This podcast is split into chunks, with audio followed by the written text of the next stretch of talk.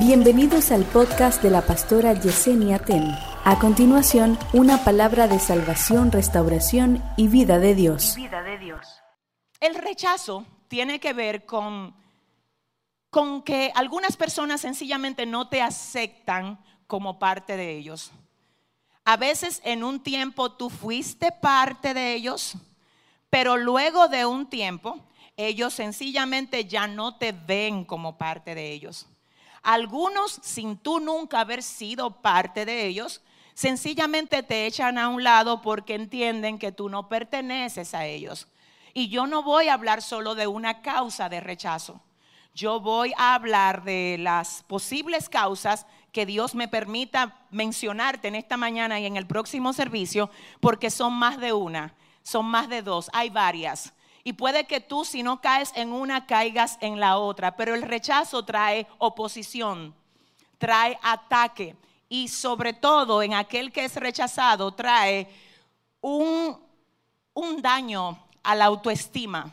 Hace que esa persona obviamente se sienta menos, se sienta mal, se sienta como que nadie lo quiere, pero la realidad no es siempre esa. Así que dicho esto, yo quiero comenzar a ver contigo ¿Cuáles son algunas posibles causas por las que tú sientes que algunas personas te están rechazando? Pregúntale a alguien y dile, ¿tú estás preparado para lo que vas a oír ahora? Pregúntale, dile, ¿tú estás preparado? Lo primero que quiero decirte es que algunas personas no te rechazan a ti, no es a ti, es al Dios que tú le sirves. No es a ti. El problema directo de ellos no es contigo, es por la fe que tú profesas. Es porque lo que tú profesas a ellos le hiere en algún modo. Les acusa, les hace ver su pecado de forma directa. Cuando se le para un santo, un consagrado al frente, ellos se sienten acusados, aunque ellos no te lo digan. Y obviamente la manera como ellos reaccionan no es diciéndote, wow, tú eres un ejemplo para mí oh, wow, qué lindo ver todo lo que Dios está haciendo contigo. No, es atacando lo que ellos no pueden. Es atacando lo que ellos no se disponen a practicar. Tú les estás modelando una vida diferente a la de ellos. Ellos se van a drogar, se van a beber, tú vienes a adorar. Ellos tienen el cuento en el trabajo de cómo pasaron el fin de semana. Tú tienes el testimonio de cómo Dios obró en tu fin de semana.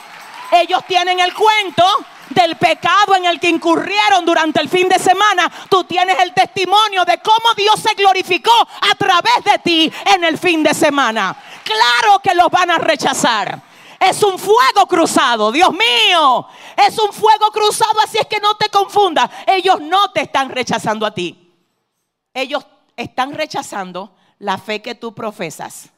Entonces cuando tú no lo entiendes, tú te sientes víctima. De hecho, cuando tú no lo entiendes, tú dejas de ser quien tú eres para encajar. Déjame ver, ayúdame. Es posible que porque el rechazo de ellos te está atacando tanto y te está poniendo en presión, tú caigas en el error de volverte lo que ellos quieren que tú seas para entonces tú encajar en lo que ellos quieren que tú seas. Pero la realidad es que no. Si alguien tiene que rendirse, no eres tú. Oye, no seas vencido por lo malo, vence con el bien al mal. Si para tú encajar, Espíritu de Dios, si para tú encajar en ese mundo en el que muchas personas viven, tú tienes que dejar la esencia que Dios puso en ti. Dios, Dios, no importa a quién tú le caigas mal. No importa quién te rechace. No importa quién no quiera nada contigo. El Señor te dice, lo primero soy yo. Si tú estás bien conmigo, no importa quién se levante en contra de ti. Alguien dice amén aquí. Oh, por causa de Él vamos a ser rechazados. Ahora te voy a decir una cosa. Lo mismo que hoy te rechazan era lo que te celebraban antes toda la charlatanería. Usted no se daba cuenta, ellos te celebraban la charlatanería. Ahora lo que no te celebran es ver el cambio que Dios hizo contigo. Porque te quieren hundido en el pecado. Te quieren siendo, ay Dios mío, un títere del diablo. Ya tú no eres eso. Porque antes lo que te ataba a ti, ahora te dieron autoridad para tú atarlo. Y al enemigo no le conviene eso. Sharrekete rebecaya. Oh, no es contigo. No es contigo, es con el Dios tuyo, es con la fe que tú profesas. Ahora, ¿qué tú vas a hacer con eso? ¿Te vas a adaptar? ¿Vas a adaptar lo que tú eres para caerles bien? Yo espero que no. No, déjame predicar esto como el Señor me lo dio. Algunos se están convirtiendo en lo que ellos aceptan. Algunos se están convirtiendo en lo que el jefe acepta. Es mejor que a ti te voten del trabajo. Y que tú te vayas con la frente en alto siendo íntegro. No, alguien aquí tiene que oír. No es lo que tú me digas, es lo que los principios míos me dicen. Es que hay cosas que no encajan en los principios míos porque Jehová está por encima de cualquier autoridad que yo pueda tener. Escúchame esto, respetar autoridad es lo bíblico. Pero en el único momento donde nosotros no podemos hacer lo que una autoridad nos dice es cuando esa autoridad nos está invitando a revelarnos en contra del Dios que nosotros le servimos. Si lo que mi autoridad me está diciendo que haga me desconecta de lo que Dios quiere que yo haga, llega el momento donde yo tengo que elegir entonces hacer lo que me dice Pedro. Es mejor obedecer a Dios antes que alguien comprende. A mí me pasó una experiencia con una persona de esta congregación que me citó y me dice, pastora, yo quiero una cita con usted para que usted me diga qué voy a hacer. Tengo una situación en el trabajo, yo tengo 12 años trabajando ahí, me da muy buenos beneficios y me da muy buen sueldo. Pero ahora mi jefe quiere que yo le haga una doble contabilidad porque entiende que los impuestos están muy altos para la compañía. ¿Qué hago? ¿Alguien comprende? No, déjame yo preguntar. ¿Alguien comprende?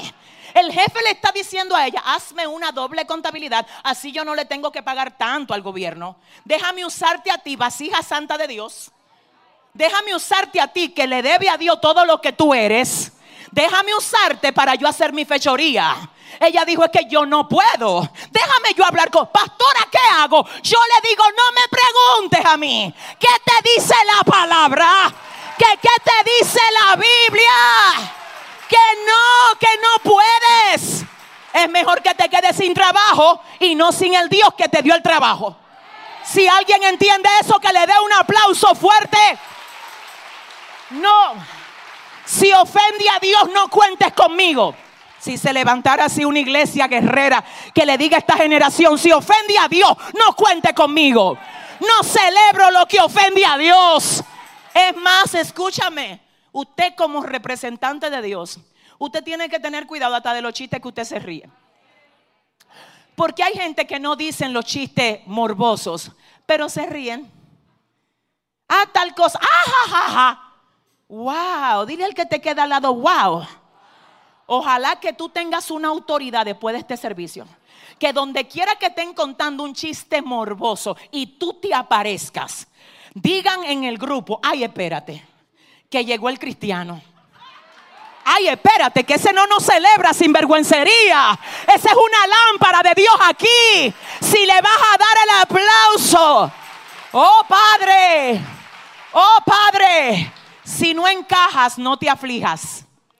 Si no encajas, no te aflijas. No, no recortes tu esencia para encajar. Tú no eres un traje que le tiene que servir a ellos. A veces hay gente que por tu principio tú le quedas grande que por la moral que tú tienes, ellos la perdieron hace rato, ellos te quieren poner a ti en el mismo nivel. Ya Dios te sacó de ahí. No retrocedas a lo mismo de lo cual el Señor te libertó. ¿Alguien dice amén aquí? ¿Tú sabes lo que pasa? Que no es fácil. Yo, mire, necesito que usted oiga. No es fácil para la gente con la que tú te emborrachabas, con la que tú vivías haciendo y deshaciendo, ahora ver que ya tú saliste de ahí y ellos se quedaron en el mismo sitio. Mira qué es lo cómodo para ellos, llevarte otra vez aquí. Ellos te quieren ahí. Y escúchame, algunos son diferentes y dicen, wow, qué bueno ver lo que Dios está haciendo contigo. Pero otros por dentro dicen, no, es que el hecho de él salir significa que yo también puedo salir. Y si yo no salgo, significa que yo tengo algo que vencer y no es cómodo vencer. La carne no quiere, no quiere quebranto, no quiere obedecer, no quiere someterse. La carne quiere seguir haciendo y deshaciendo. Pero hay un valiente que se levantó y salió de ahí. Ese valiente fuiste tú. Entonces cuando tú avanzas, ay Dios mío, cuando tú avanzas hay una fuerza, hay una presión que ellos te ponen para que tú vuelvas a caer en lo mismo. Entonces si tú te, pones a ponerle oído a todo lo que ellos están diciendo, es posible que tú caigas. Porque tú los extrañas, ellos son tus amigos, la gente con la que tú andabas, tú no lo quieres ofender. Déjame decirte que lo que Dios está haciendo contigo está ofendiendo a mucha gente. Dios mío, ayúdame. Está ofendiendo a los amigos con los que tú trabajas, los ofende.